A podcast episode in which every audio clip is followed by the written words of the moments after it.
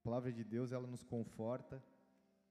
A palavra de Deus, ela nos constrange. A palavra de Deus nos conserta. A palavra de Deus, ela vem no meio do caos e aquieta tudo. Talvez você hoje não esteja no teu melhor dia. Talvez você esteja no seu melhor dia. Talvez você tenha recebido uma notícia maravilhosa ou talvez você tenha recebido uma notícia muito ruim, o seu dia no seu trabalho não foi tão bom. Talvez hoje, hoje você encontrou um trabalho que há tanto tempo você buscava. Mas eu quero te dizer uma coisa. Não importa como você está. Se você está muito triste, abatido, não importa se você está alegre, feliz, com notícias maravilhosas. O Senhor sempre vai nos surpreender. Porque o nosso Deus, ele é um Deus de novidade, amém? O nosso Deus é um Deus que ele faz coisas que nenhum homem pode fazer, nenhum trabalho pode fazer.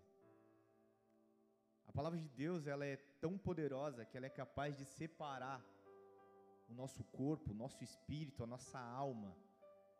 O espírito é tudo aquilo que é ligado ao espírito de Deus.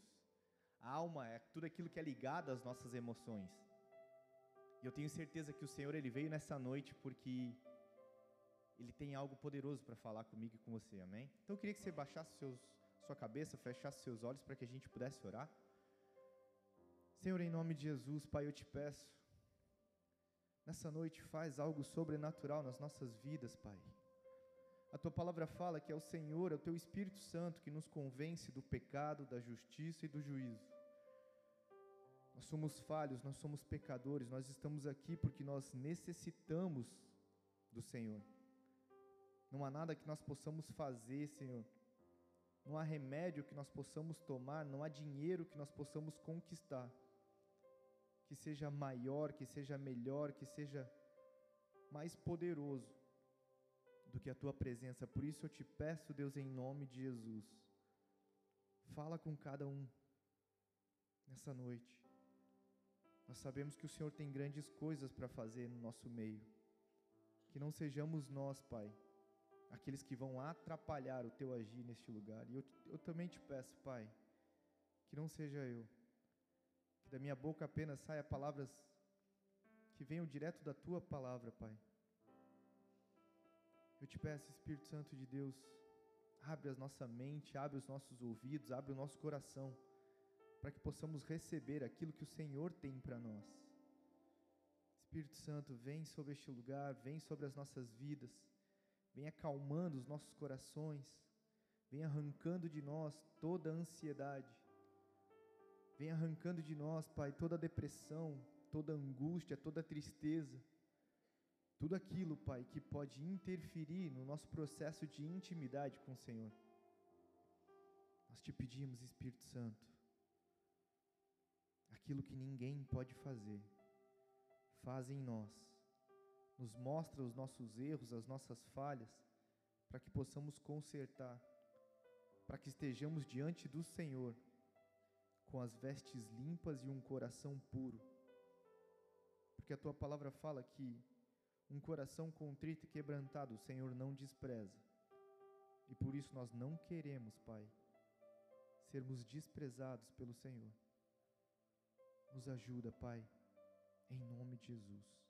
Amém. Se você concorda com isso, dê uma salva de palmas a Ele.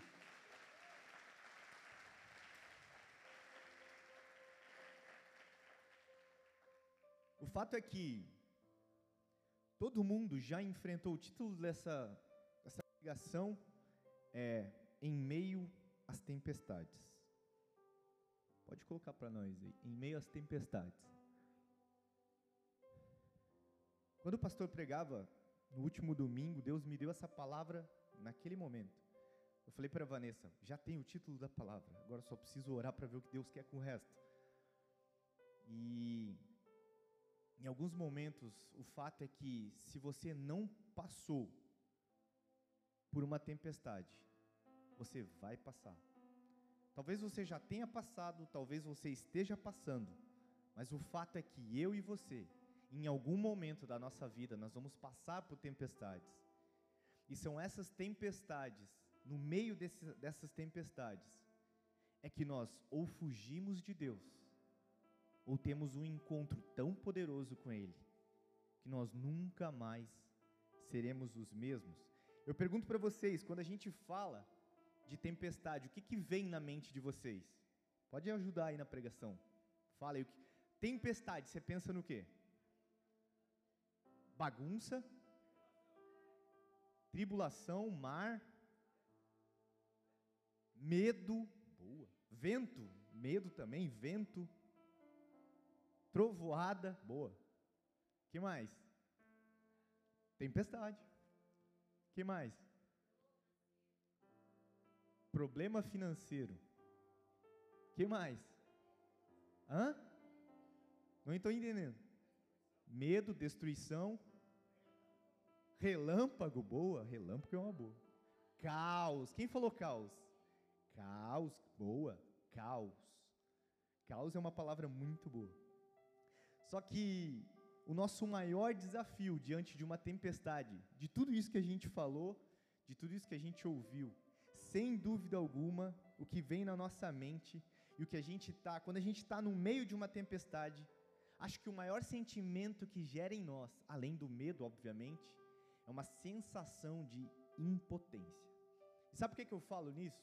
Porque imagina você num barquinho, numa tobatinha, sabe aquelas tobatinhas assim que fica bem pequenininho? Não um iate, não um, um, sei lá, um transatlântico, mas um barquinho, aqueles barquinhos de pesca normalzinho assim que você vai com o remo, Imagina você no meio do mar, no meio de uma tempestade, assim como essa, com ondas de 20, 30 metros.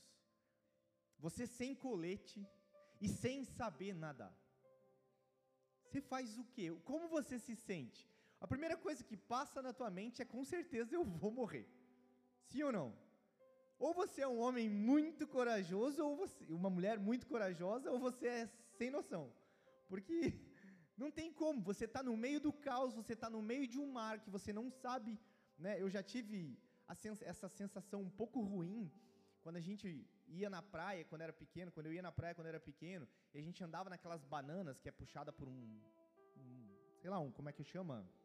Um barco, aqueles negócios lá que puxa, ah, uma lancha. E aí no, eles iam lá no meião do mar e eles faziam aquela curva para você cair no mar. Né? Então você ficava com o colete só que aquilo me dava um pânico, que tipo assim, meu Deus, daqui a pouco vai vir um tubarão, daqui a pouco vai vir uma onda, um tsunami.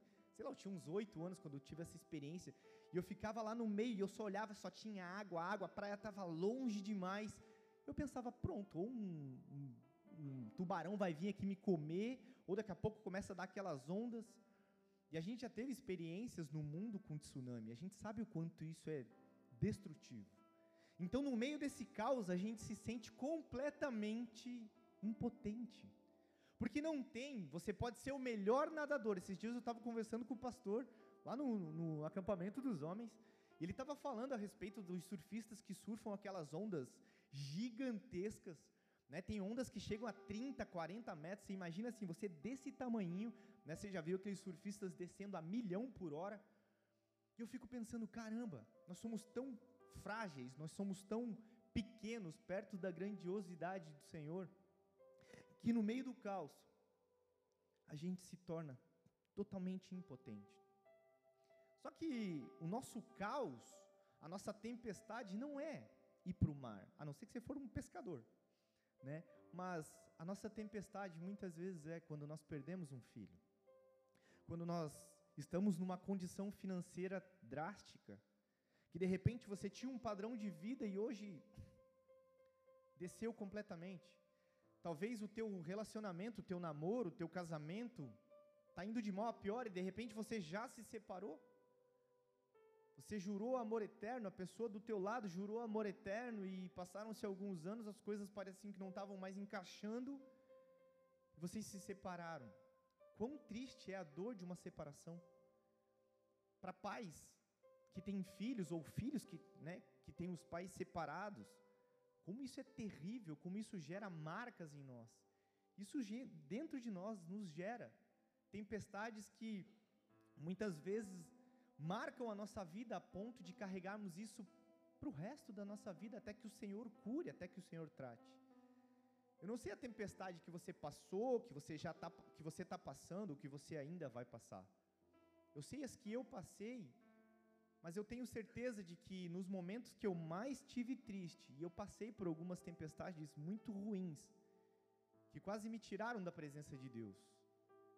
E por causa de pessoas, por causa de pessoas que estavam ao meu lado, me ajudando, me fortalecendo. E por que, que eu falo pessoas e não Deus? Porque nos momentos piores da minha vida, em alguns deles, eu não acreditava mais que Deus olhava para mim. Eu não acreditava mais que Deus pudesse estar olhando para minha família, olhando para as minhas coisas. E é exatamente isso que eu quero mostrar para vocês em Marcos 4:35. Marcos 35, até o 41, ele fala de uma passagem que é muito conhecida por nós. Ele fala assim: E naquele dia, sendo já tarde, disse-lhes: Passemos para o outro lado. E eles, deixando a multidão, o levaram consigo, assim como estava, num barco. E havia também com ele outros barquinhos.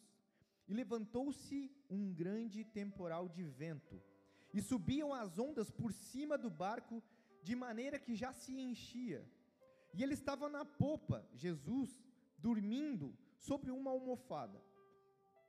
E despertaram-no, acordaram-no, dizendo-lhe: Mestre, não se te dá que nós pereçamos? Você não se importa que a gente pereça?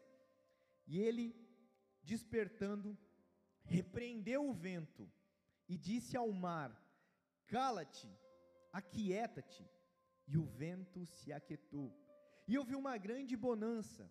E disse-lhes: Por que são, por que vocês são tão tímidos? Por que, que vocês são tão, por que, que vocês não confiam? Ainda vocês têm fé? E sentiram um grande temor. E diziam uns aos outros: Mas quem é este que até o vento e o mar lhe obedecem? A pergunta que o Senhor quer nos fazer nessa noite, e que Ele me fez, quando eu estava pensando sobre essa palavra, quando Ele me deu o título no domingo, será que no meio das tempestades, eu ainda continuo seguindo a Jesus? Porque aqueles discípulos, eles conheciam Jesus não só de ouvir falar. Aqueles discípulos, eles andavam com Jesus o tempo todo. Jesus já tinha mostrado alguns grandes milagres para eles.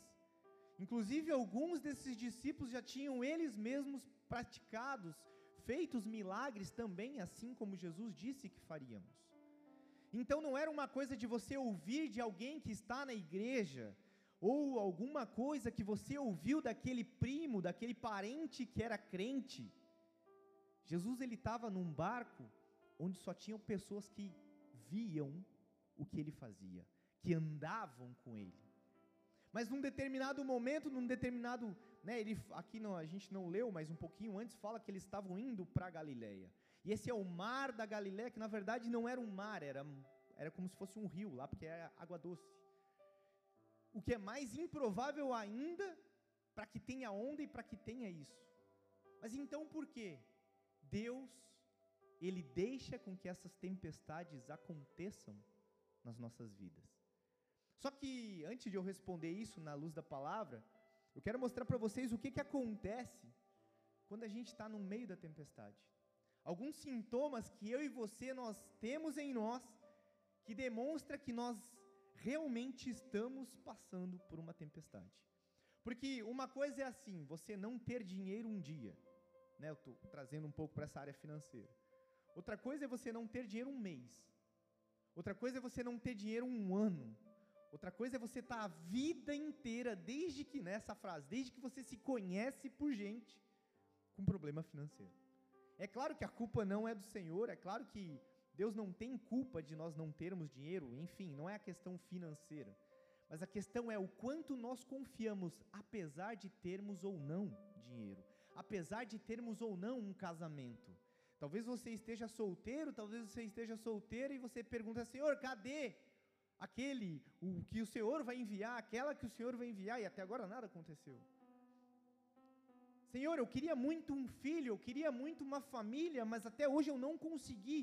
Por que, Senhor? O Senhor está fazendo isso comigo. Não te importa que eu pereça? Assim como os discípulos, nós questionamos a Deus muitas vezes.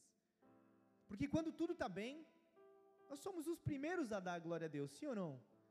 Se você está bem, se você está desempregado e você recebe um trabalho, você dá glória a Deus, porque você está muito feliz.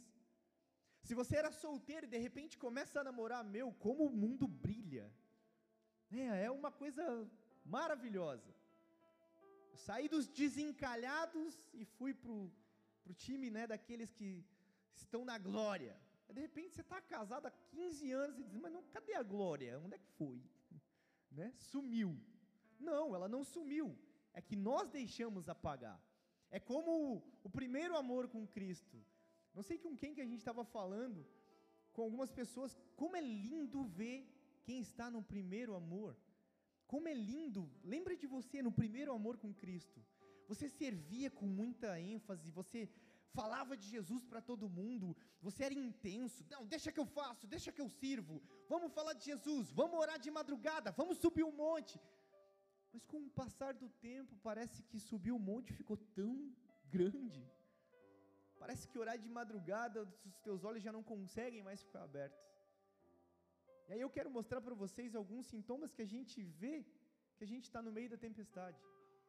E entender como a gente faz para vencer em meio às tempestades.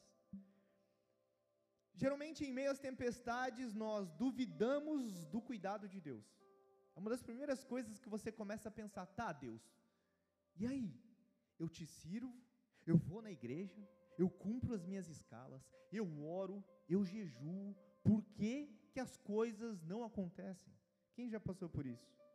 Eu já passei por isso muitas vezes. E volta e meia ainda dá uns chutes no cérebro. Senhor, cadê o Senhor? Espera aí, eu já fiz tanto, você ainda não confia. Outro sintoma que mostra para a gente que a gente está no meio de uma tempestade é que a gente questiona a existência de Deus. Em algum momento da tua vida, provavelmente você vai cair nisso. Será que Deus existe? Será que isso aqui tudo? E se o verdadeiro Deus for o Deus da Etiópia, o Deus da dos índios, o Deus do Egito? Você começa a questionar a existência e depois se realmente ele existe, se você questiona a autoridade dele, você questiona os poderes dele, você questiona o mundo, você questiona a si mesmo, e aí você fica num caos tão grande, porque você fala, não, mas espera, eu confio, porque antes eu confiava, mas agora está dando tudo errado, será que eu confio? Então você fica nessa guerra na mente. Outra coisa que acontece muito é que a nossa fé a nossa confiança em Deus são abaladas. Aquela oração que você tinha convicção de tudo que você orava, de tudo que você fazia, que Deus iria te responder, parece que já não é tão. Será? Será que realmente Deus me ouve? Será que realmente Deus se interessa? Eu já ouvi de uma pessoa falando para mim assim: Raul, de verdade, seja bem honesta comigo, era uma mulher, né, perguntando para mim: Raul, seja bem honesta comigo. Deus tem guerra, tem criança passando fome, tem um monte de doença aí acontecendo. Você acha que Ele vai se importar comigo? Então a gente começa a pensar nisso. Outra coisa é que a gente começa a fazer comparação com a vida de outros que não servem a Deus. Essa é clássica demais. Cara, olha só, o meu vizinho, que é um abençoado profeticamente, aquele filisteu, não serve ao Senhor, ele não honra o Senhor, ele fala mal do Senhor, ele nem acredita. E ele tem uma baita de uma família, ele tem uma condição financeira boa, olha o carro dele, olha a casa dele, olha, ele é dono de uma empresa, e você começa a questionar, Deus e eu? Quantas vezes eu fiz isso? Quantas vezes eu dizia, Senhor, eu prego a tua palavra. Senhor, eu sou líder do Flame, na época que eu era líder do Flame. Senhor, olha tantos jovens que eu cuido, olha quantas pessoas eu aconselho. Por que o fulano não faz isso e eu faço? como se eu fosse melhor do que qualquer outra pessoa. Outra coisa que a gente faz muito é que a gente começa a não ver mais saída, porque o nosso barco está quebrado, e a gente não consegue mais saber como a gente vai sair daquele caos. Você olha para a tua condição financeira, você olha para o teu casamento, para os teus relacionamentos, você olha para a tua casa, você olha para o teu trabalho, você só encontra coisas ruins. Você olha para tua esposa, não consegue sentir amor. Você olha para os teus filhos, parece que perdeu o brilho. Você olha para o teu trabalho, meu Deus, amanhã é segunda-feira, que ódio. Por que, que o final de semana não tem cinco dias? E a gente só trabalha dois. É, eu sei que uns gostaram da ideia, né? uns já deram assim, Senhor, ouve, o teu, o teu servo está pronto, Senhor. é o caos. Eu amo segunda-feira, só que é o dia que eu mais trabalho, cara, o mais. Eu amo sexta-feira também, não é porque está chegando perto do final de semana, mas é porque sexta-feira parece que tem algo diferente, não porque é o final de semana. Você entende que isso está dentro de nós? Essa reclamação, esse.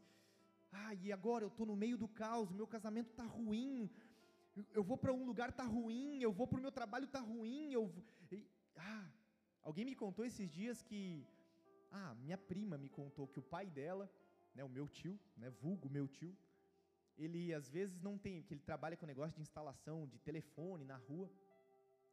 E ele diz, ele, ela disse para mim assim, Raul, às vezes eu pego meu pai dentro do carro, ouvindo a rádio, esperando dar o tempo, ao invés de, tipo assim, ele tem dois trabalhos na rua e ele poderia ir para casa. Ele não vai para casa porque ele não aguenta mais a minha mãe. E ela dando risada, tipo, como se isso fosse uma coisa legal. Tipo, cara, ele não aguenta mais minha mãe. Então ele fica o tempo todo, ao invés de ir para casa, ele fica lá no carro, sentado, esperando, às vezes, quatro, cinco horas no celular para dar o tempo de chegar em casa, tomar um café, tomar um banho e dormir para começar a trabalhar. Aí eu olhei para ela bem sério e falei: Meu Deus, que vida miserável. Ao invés de consertar o casamento, não, vamos ficar aqui cinco horas, porque daí eu só chego. É igual aqueles homens né, que vão para o bar beber, nove horas da manhã, a gente, né, antes da minha casa ali, do Bela Vista para cá, do Terra Nova para cá, tem alguns barzinhos. E às vezes a gente vê, assim, sei lá, 8 horas da manhã, 9 horas da manhã, a galera no bar bebendo. Que vida desgraçada, gente. Às vezes 9, 10, 11 horas da noite, o bar aberto. E a pessoa lá bebendo, sendo que o seu filho está em casa, sua esposa está em casa, mas muitas vezes eles estão lá porque eles não aguentam a pressão de ter uma mulher, ou um marido, ou um filho em casa, porque o, ca o caos se instalou em casa. Então é muito mais fácil a gente procurar subterfúgios no meio do caos, coisas que nos afastam de Deus, para anestesiar a nossa mente para que um outro dia chegue. Outra coisa que a gente faz é que nós percebemos que nós não somos capazes de resolver tudo no meio do caos. Quando você se depara com uma doença, com um câncer, por exemplo, o que, que você faz? Você é médico? E se fosse médico, saberia como tratar? De repente, alguém que você ama muito morre. O que você faz no meio disso? Então, o caos, a tempestade, ela se instala e você não sabe mais o que fazer. E aí você começa a gerar sentimentos dentro de você, dizendo: por que Deus? Por que isso acontece comigo? Por que, que as coisas são só assim comigo? Eu vejo todo mundo ao meu redor, bem, todo mundo sorrindo, e eu estou nesse caos, eu estou nessa tempestade. E a gente meio que se vitimiza, porque a gente acha que é a única bolacha do pacote, e aquela que tem mais recheio ainda. Só que não. A gente está simplesmente no meio de uma tempestade, achando que nada vai poder melhorar. Outra coisa que a gente faz, outras vezes parece que quando estamos nos levantando, Tá, beleza, eu estou conseguindo sair, achei um bote salva-vida, achei um tronco no meio do mar, vou me agarrar nele, e aí parece que vem alguma notícia ou um acontecimento que nos faz não acreditar mais. E aí nos derruba de novo, e nos derruba de novo, e nos derruba de novo. E a questão é por que que tantas coisas acontecem? E aí então a gente chega num ponto que a gente fala realmente como os discípulos falaram ali: Mestre, não te importa, você não se importa que eu pereça. Você não se importa com aquilo que está acontecendo comigo, você não se importa com o meu casamento, você não se importa com o meu trabalho, com a minha condição financeira, com a minha saúde. Senhor, será que você realmente olha para mim? Quantas vezes a gente já questionou isso? Mas a gente tem que ter uma única certeza no meio desse caos, no meio dessa tempestade, que o nosso Deus, ele não dorme. Repete assim comigo: o meu Deus, ele não dorme. Salmo 121, 4 fala: Sim, o protetor de Israel não dormirá, ele está sempre alerta. Mas então, por que nós enfrentamos tempestades? Por que que eu e você, esses dias, esses dias não, há dois dias atrás eu fui fazer o meu filho dormir, a gente foi orar, ler a Bíblia, e aí ele tá numa nessa de questionar umas coisas assim que eu fico, Senhor, me dá sabedoria, porque eu não faço ideia. São os questionamentos que eu fazia com 30, 35 anos, ele está fazendo com 7. Falei, Senhor, calma, devagar. Eu não tenho resposta, então esconde isso do meu filho. Ele falou, pai, por que, que o Senhor simplesmente não acaba com a fome no mundo? Por que, que as pessoas, né, por que, que ele não faz alguma coisa para que as pessoas amem a Ele e todo mundo vá para o céu. Falei, filho, se fosse tão fácil. Daí eu falei para ele, não, porque a gente tem o livre-arbítrio, ele tem sete anos. Porque a gente tem o livre-arbítrio, a gente tem a opção de querer fazer ou não. Por que, que ele não faz todo mundo querer? Simples. Cara, você não quer me amar, ama, pum. Pronto, me amou, tá tudo certo. Bom se fosse assim, sim ou não? Mas aí ele não teria filhos, ele teria robôs. Se o teu filho não faz isso, se a tua esposa não faz isso com você, ninguém pode te obrigar a te amar. Embora tenha umas doidas e uns doidos que queiram, né? Não, é meu, é meu, é meu, é meu, ninguém toca. Calma, eu só estou conversando. Não conversa, porque só quem conversa sou eu. Tá bom, tá amarrado. Tem umas doidas, uns doidos que são bem assim. Não chega perto dele, não chega perto dela. Tá bom, não chega então. É justamente no meio da tempestade, no meio do caos, que Jesus quer se revelar a nós com apenas uma palavra. Ele vai dizer: Tempestade, acalma-te, acalma-te. O caos é matéria-prima para a obra de Deus. Pensa nisso.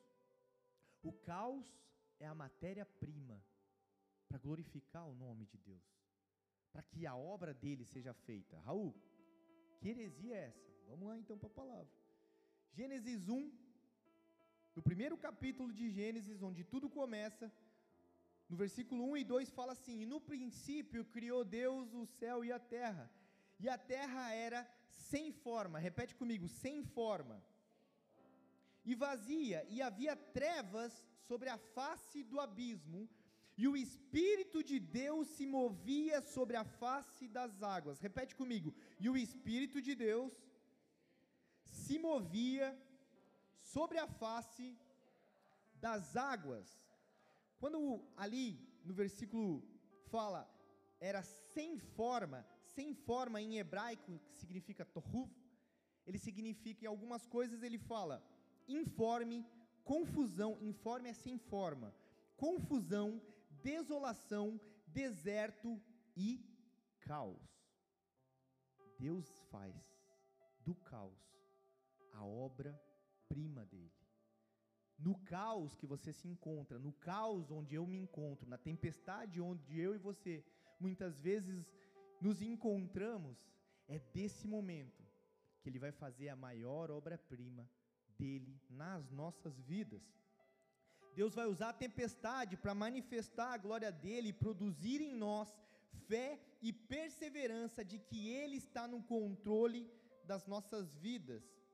E agora tem uma coisa que é muito legal nesse versículo, que ele fala ali no finalzinho. Deixa eu pegar aqui. E o Espírito de Deus se movia sobre a face das águas. A gente nunca pode esquecer que no meio dessa tempestade, o Espírito de Deus está se movendo.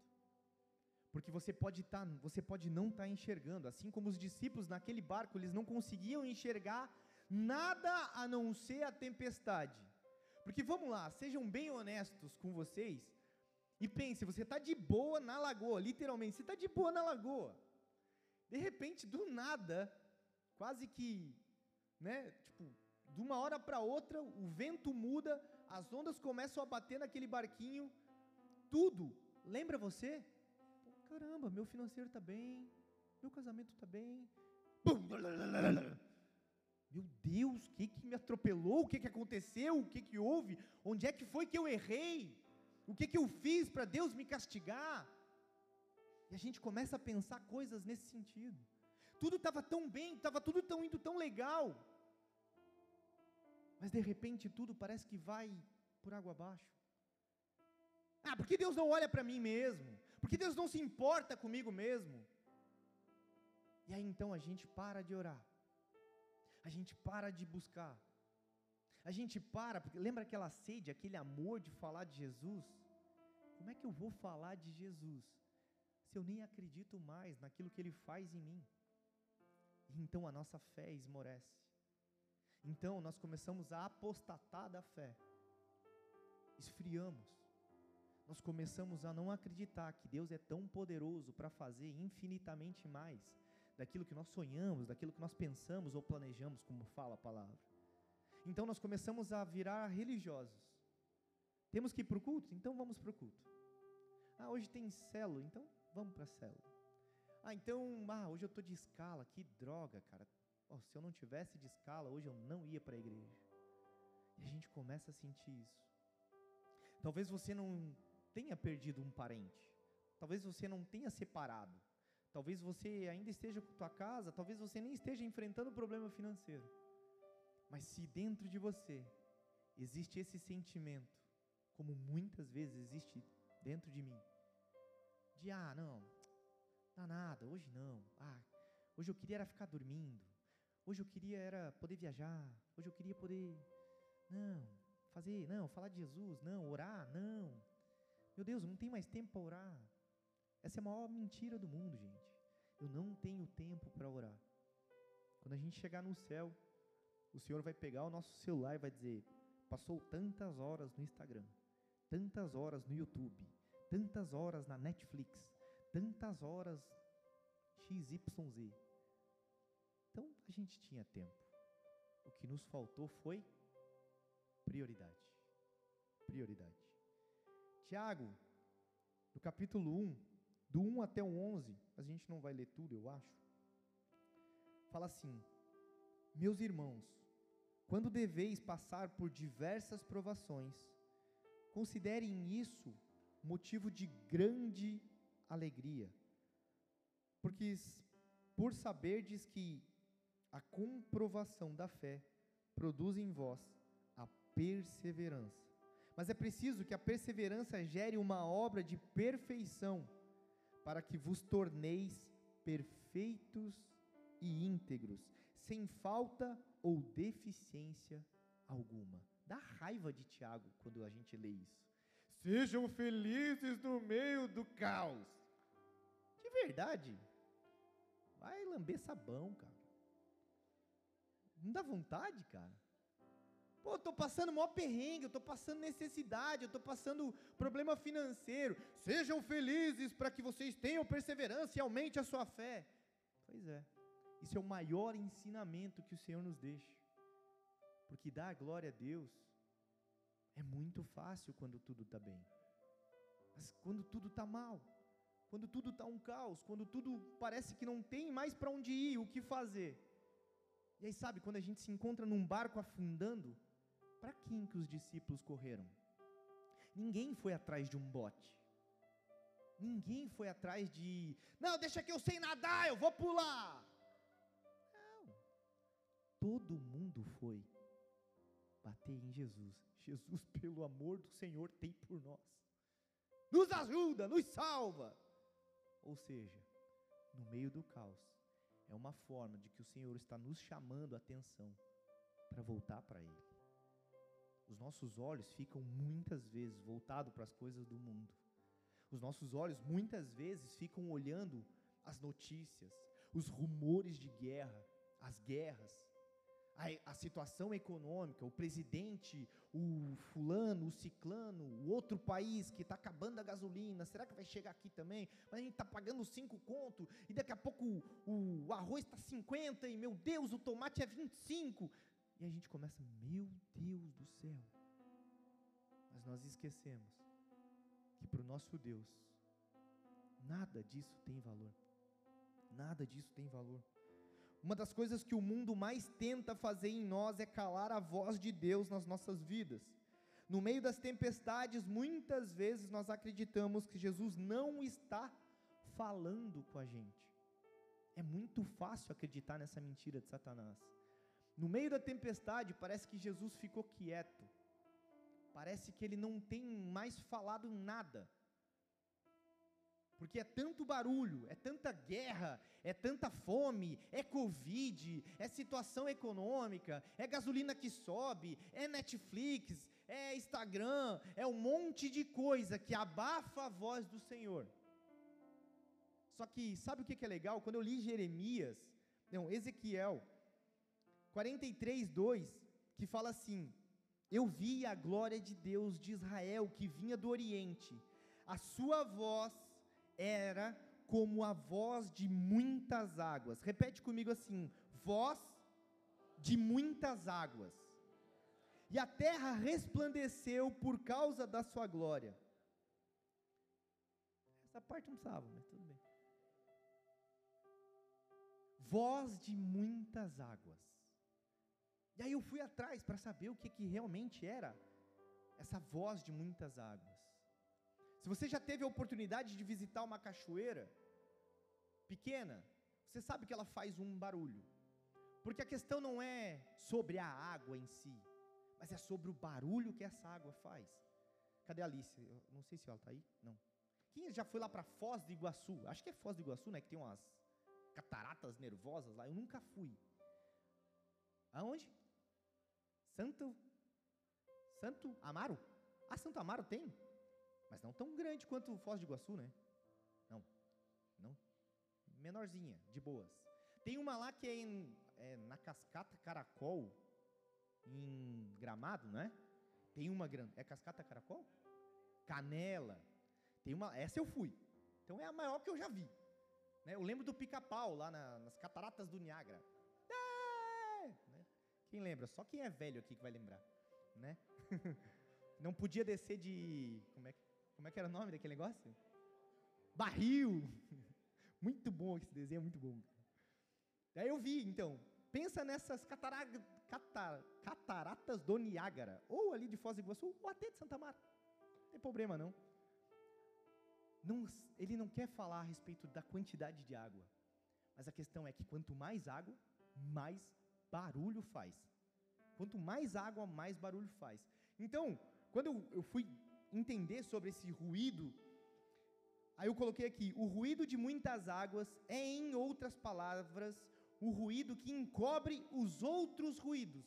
Se você tenta falar perto de uma catarata do Niágara, perto de uma catarata, de um, né? Fica mais difícil, porque o barulho é muito alto. Então, é uma voz que encobre as outras vozes. E aqui então a gente se depara com um princípio poderoso. Deus quer que a sua voz chegue com tamanha intensidade nas nossas vidas, que nós possamos chegar a um ponto de não ouvir mais nenhuma outra voz. Ele quer que a sua voz, que a sua palavra prevaleça sobre toda e qualquer voz nesse mundo, a ponto de se poder dizer, a ponto de se poder dizer de nossas vidas o que ele disse em Éfeso, que ele fala a respeito de tão profundo é essa voz, o quão estrondosa é essa voz. Ou seja, no meio de uma tempestade, você não vai mais conseguir ouvir nada a não ser a voz do Senhor, porque ela vai te chamar. Em algum momento você vai dobrar o joelho e vai dizer: Senhor, eu não aguento mais. Nem que seja para dizer: Senhor, eu desisto. Mas você vai se dobrar e você vai dizer: Senhor, onde é que o Senhor está no meio desse caos? Onde é que o Senhor está no meio dessa tempestade?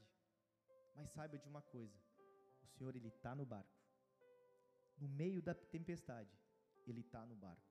É no meio das tempestades que nós descobrimos coisas tão importantes nas nossas vidas quanto Deus é fiel, que Deus ele realmente ama aqueles que o amam.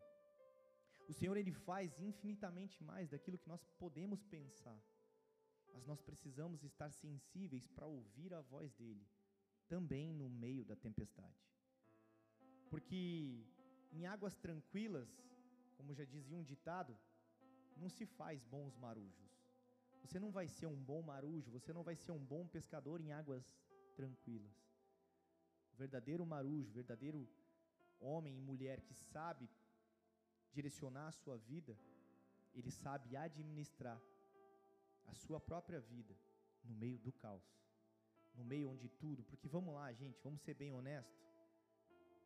Esse mundo já é do maligno. A Bíblia fala isso. Eu sempre falo isso.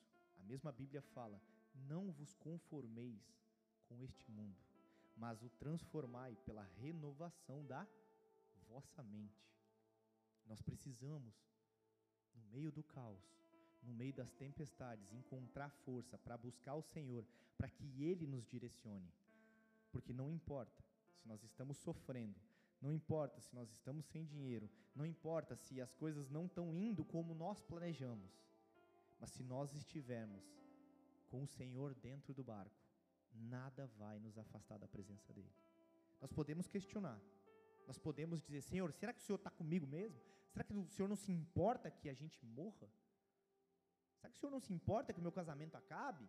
Você vai questionar, porque isso aqui é carne. Sempre falo que dentro das nossas vezes não tem versículo bíblico, é sangue. E a carne é uma droga, é ruim demais.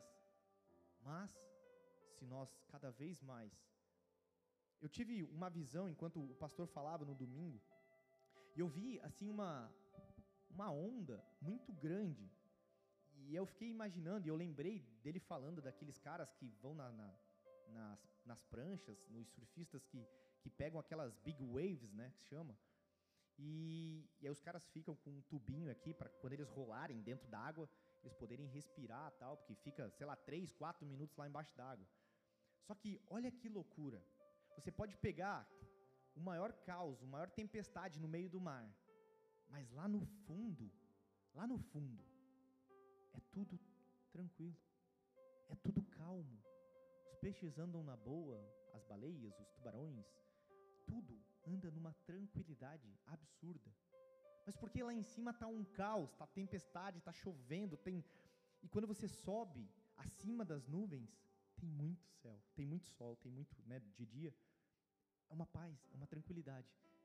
E aí eu fiquei lembrando, eu fui até atrás de uns vídeos na internet, eu até ia trazer, mas esqueci. De tempestades dos barcos grandão de pesca, assim, no meio do caos, assim, no meio do mar. Umas ondas, assim, absurdamente grandes, assim, que você passa, meu, esse negócio vai virar. E aí o mesmo vídeo tem, ele vai para baixo, eles mergulham, e aí mostra lá embaixo, assim, tudo numa calmaria. E aí sabe o que, que Deus falou comigo? que quanto mais profundo nós vamos nele, mais calmos nós ficamos na tempestade. Porque não importa o que está aqui no raso, quando nós saímos do raso, nós buscamos nos aprofundar, mesmo no meio do caos, aqui em cima, nós vamos encontrar a paz que excede todo entendimento.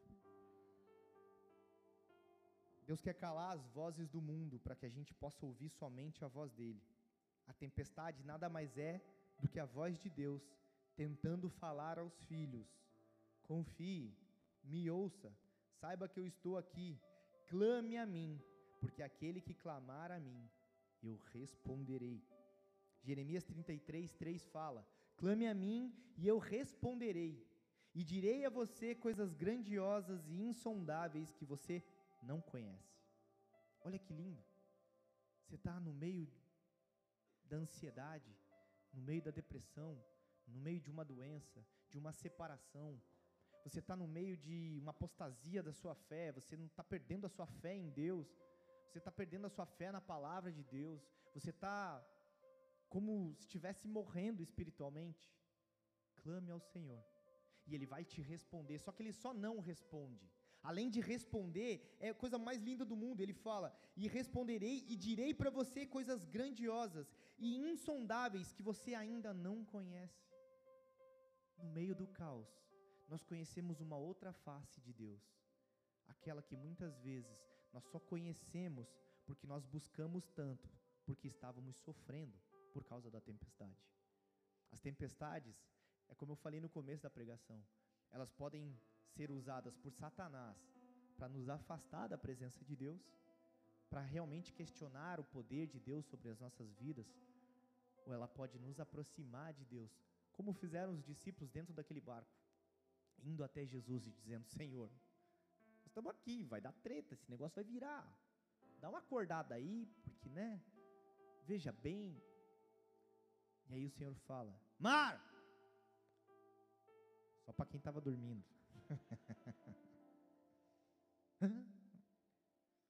Levanta-te, acorda-te. Não, acalma-te, ufa. Os teens quase deram um pulo na cadeira ali agora. É isso que o Senhor quer fazer comigo e com você. A tempestade é uma forma de Deus nos atrair de volta para a presença dEle. E para a gente encerrar, eu quero ler uma história muito legal que eu vivo contando para o meu filho e que ele ama também. Jonas 1, versículo 1, que fala: E veio a palavra do Senhor a Jonas, filho de Amitai, dizendo: Levanta-te, vai à grande cidade de Nínive e clama contra ela, porque a sua malícia subiu até a minha presença. Porém, Jonas se levantou para fugir da presença do Senhor para Tarsis. E descendo a Jope, achou um navio que ia para Tarsis pagou, pôs a sua passagem, pois a sua passagem e desceu para dentro dele, para ir com eles para Tarsis, para longe da presença do Senhor. Mas o Senhor mandou ao mar um grande vento e fez-se no mar uma forte tempestade, e o navio estava a ponto de quebrar-se.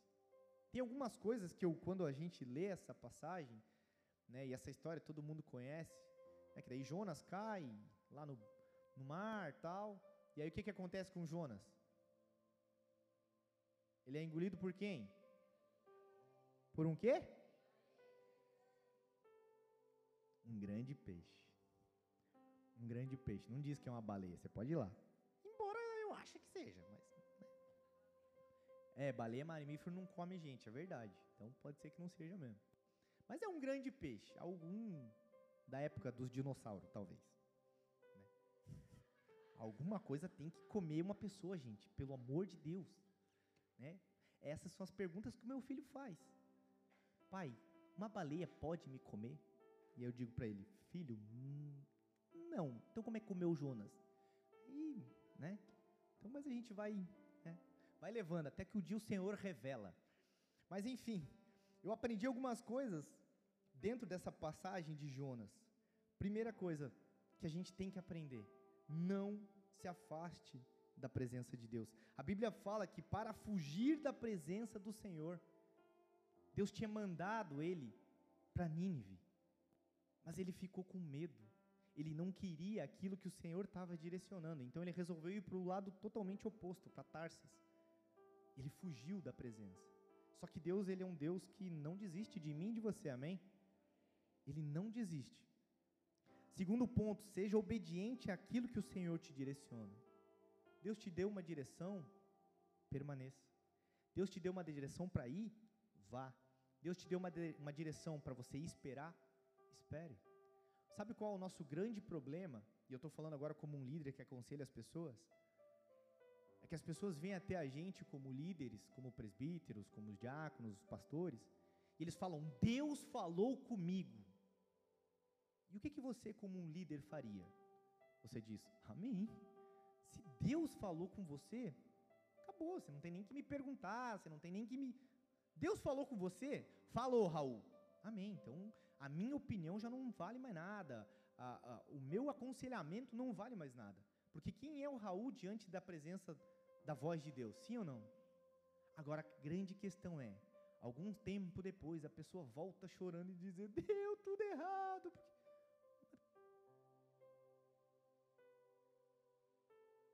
Aí nessa hora, de verdade, eu falo: Aí, Deus, não tinha falado? Eu tiro onda, né? Quem me conhece sabe que eu tiro onda. Um, que Deus mais confuso, né? É um Deus de confusão. Uma hora fala uma coisa, depois fala outra, depois. A gente precisa ter convicção de se realmente é Deus falando. E sabe como é que a gente tem convicção de que é Deus falando? Feche os seus olhos.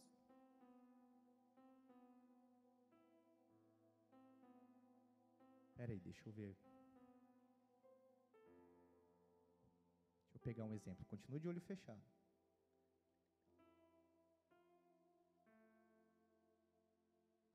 Fecha o olho, não vale espiar, hein?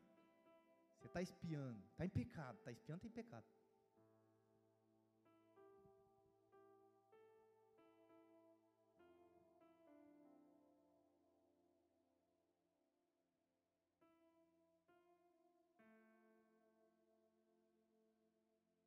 Continua de olho fechado. Não abre o olho. Tua voz me chama sobre as águas. Continua de olho fechado. Quem cantou? Quem cantou? Fala aí bem alto, povo. Thaís? Não, fui eu. Tua voz me chama. Não é? Ué, não deu? Como assim? Pode abrir o olho. Não era eu? Ah, foi ela. Você pode não saber o nome dela, amém? Mas você sabia que não era eu falando, sim ou não? Você sabia que não era eu cantando, embora eu tenha tentado, eu acho que ficou igual. Não ficou? Quase. Tente mais um pouco. Uma vida. Por que, que vocês sabem que é a voz dela? Porque vocês já ouviram a voz dela. E é inconfundível. Pode vir milhares de pessoas aqui cantarem. Podem vir milhares de pessoas aqui falar qualquer coisa. Vocês vão saber que é ela. Vocês vão saber que é o pastor falando. Vocês vão saber que é a pastora falando. Porque vocês têm relacionamento, porque vocês já ouviram, porque vocês já viram, porque vocês andam, porque vocês ouvem. E é assim com Deus. Quando Deus fala em um relacionamento de intimidade com a gente, ele é inconfundível. Outra coisa que a gente aprende com a história de Jonas é que Jonas reconheceu as suas culpas e os seus pecados. Chegou uma hora que começou a dar tanta treta naquele barco, que os caras, os marinheiros que já eram velhos já no, no rolê de barco, de, né, de travessia e tal, falou, cara, tem alguma coisa errada aqui. A gente vai todo dia e volta todo dia, leva um monte de gente e, nunca dá tanta treta igual está dando agora. O que que está acontecendo? E aí sabe o que, que a Bíblia fala, alguns capítulos, alguns versículos para frente?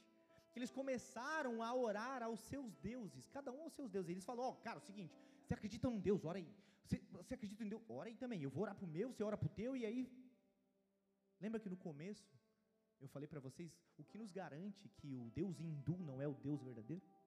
Foi nesse momento que Deus me deu uma revelação. Ele falou assim: Ô, Gabriel, ora pro teu Deus aí, não sei qual é, mas ora aí, eu vou orar pro meu, tu ora pro teu, e aí nós vamos orar. Só que nada resolvia. Nada parava, o caos continuava, a tempestade continuava, e aquele negócio, vai todo mundo morrer, o barco está quase quebrando. E aí de repente os caras, não, não, peraí, quem que é diferente dos nossos aqui? Você entende que eles já sabiam quem andava sempre, e de repente tinha um que era estranho. Ele falou, ei, ei, você, quem é você, cara? De onde é que você vem? Qual que é o teu nome? O que, que você está fazendo aqui? Então, gente, olha só, veja bem. Eu sou Jonas. É que o Senhor me mandou para um lugar e eu estou fugindo dele. Mas a culpa é minha. Porque ele me mandou fazer algo. E eu estou totalmente contra a vontade dele. Pera, pera aí. Tu tá de sacanagem com a gente, né? Tu quer lascar com a gente, é isso mesmo? Você que morra sozinho, deixa nós quietos aí ora para o teu Deus. E aí então Jonas, não, não, gente, olha só, me joga para fora, que eu vou resolver os problemas de vocês, está tudo certo. Tem um problema, dois, um de português e um esse aqui. Vai, vamos resolver. E ele joga, ele se joga para o mar, e ele vai, e aí de repente o negócio. E aí sabe o que, que acontece? Todo mundo que tinha um Deus diferente do de Jonas pôde ver que na tempestade só existia um único Deus. No meio da nossa tempestade, todo mundo vai reconhecer ao Deus que nós servimos.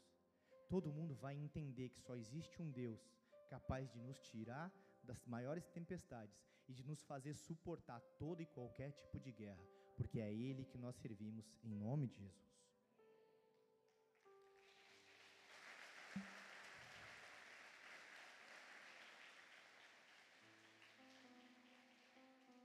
Jonas reconheceu os seus erros.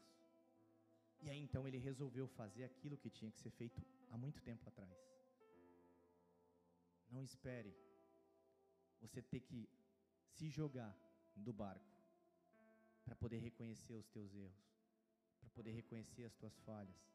Nós falhamos todo dia. Todo dia, em algum momento do nosso dia, a gente vai pecar, ou a gente vai ter um pensamento pecaminoso, ou a gente vai ter uma intenção que pode nos fazer pecar. Mas todo dia, nós precisamos ir até o Senhor e dizer: Senhor, me perdoe. Por isso que é tão importante a gente ter um tempo com o Senhor não só de oração para pedir as coisas que nós gostaríamos que Ele nos concedesse, mas principalmente para dizer: Senhor, eu sou assim, eu estou errado assim, muda a minha mente, eu preciso, eu sei que eu estou errado nisso, nisso, nisso. Eu faço isso, eu penso isso, eu quero agir assim. Muda o meu caráter, transforma a minha vida. Porque quando nós vamos totalmente despidos para a presença do Senhor. Ele olha, porque de verdade não tem como a gente esconder nada do Senhor. Não há nada em oculto que não venha a ser revelado, amém? É o que a Bíblia fala. Uma luz, ela só vai ter serventia quando ela é colocada em cima da mesa, porque ela vai iluminar. Se a gente colocar embaixo das coisas, ela vai ficar escondidinha. O Senhor não deixa que a nossa luz fique escondida. Por isso Ele quer nos purificar, Ele quer que a gente se arrependa dos nossos pecados. Se tem algo Jonas, ele foi jogar, ele mesmo teve que se jogar do barco, porque ele reconheceu os pecados dele, da desobediência. Ele não cumpriu aquilo que o Senhor queria. Ele fugiu da presença de Deus. Quantas vezes eu e você nós fugimos da presença de Deus quando nós ao invés de ao invés de nós lermos a palavra, nós vamos para uma série, nós maratonamos uma série inteira. Só que nós nunca maratonamos uma série inteira da Bíblia. A Bíblia tem 66 livros. É bastante coisa. Se você lê sete capítulos por dia, você lê ela em seis meses. Dá para fazer. Se você lê 14 capítulos por dia, você lê ela em três meses. Mas tem que ter força de vontade. Porque a nossa carne não quer. Mas o nosso espírito fica gritando.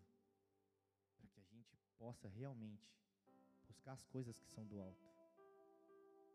Talvez a tempestade que você está enfrentando é você mesmo que pulou fora do barco, porque está fugindo das coisas do Senhor, está perdendo tempo com as coisas desse mundo, as vozes desse mundo têm falado muito mais alto do que a voz do Senhor. É preciso que a gente reconheça as nossas falhas, os nossos pecados para que haja transformação. Um evangelho sem arrependimento nunca vai ser um evangelho verdadeiro. O evangelho ele não é o da prosperidade, onde nós oramos para que o Senhor nos dê e a gente fica feliz com o que ele nos deu. A maior alegria para alguém que se diz cristão, como eu e você, é sabermos que nós vamos para o céu, passar uma eternidade com Ele. Essa é a maior alegria que a gente pode buscar.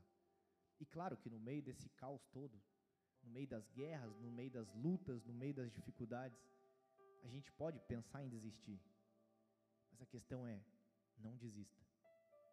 A Bíblia fala que melhor do que o começo é o fim das coisas. Não importa como a gente está hoje. Não importa o quão machucado você esteja hoje. Não importa o quantas pessoas te feriram e, o quanta, e quantas marcas você tem mas o que importa é o Deus que você serve e o quanto você está disposto a permanecer no barco até o fim. Amém? Baixe sua cabeça, feche seus olhos.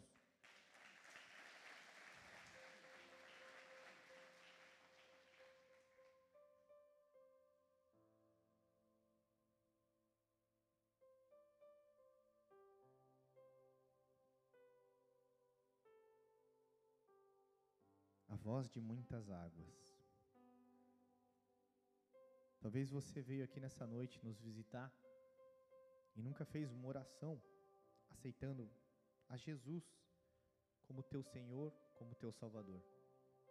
Eu sempre gosto de frisar que essa é uma oração não para te tornar evangélico, porque Jesus não era evangélico. Jesus não era cristão, porque ele era judeu, então essa não é uma oração para te fazer se tornar um evangélico, nem para se tornar um membro dessa igreja. Embora a gente queira muito que você esteja com a gente, mas essa é uma oração para que você, assim como nós todos precisamos, você também reconheça que você precisa de um Senhor e de um Salvador.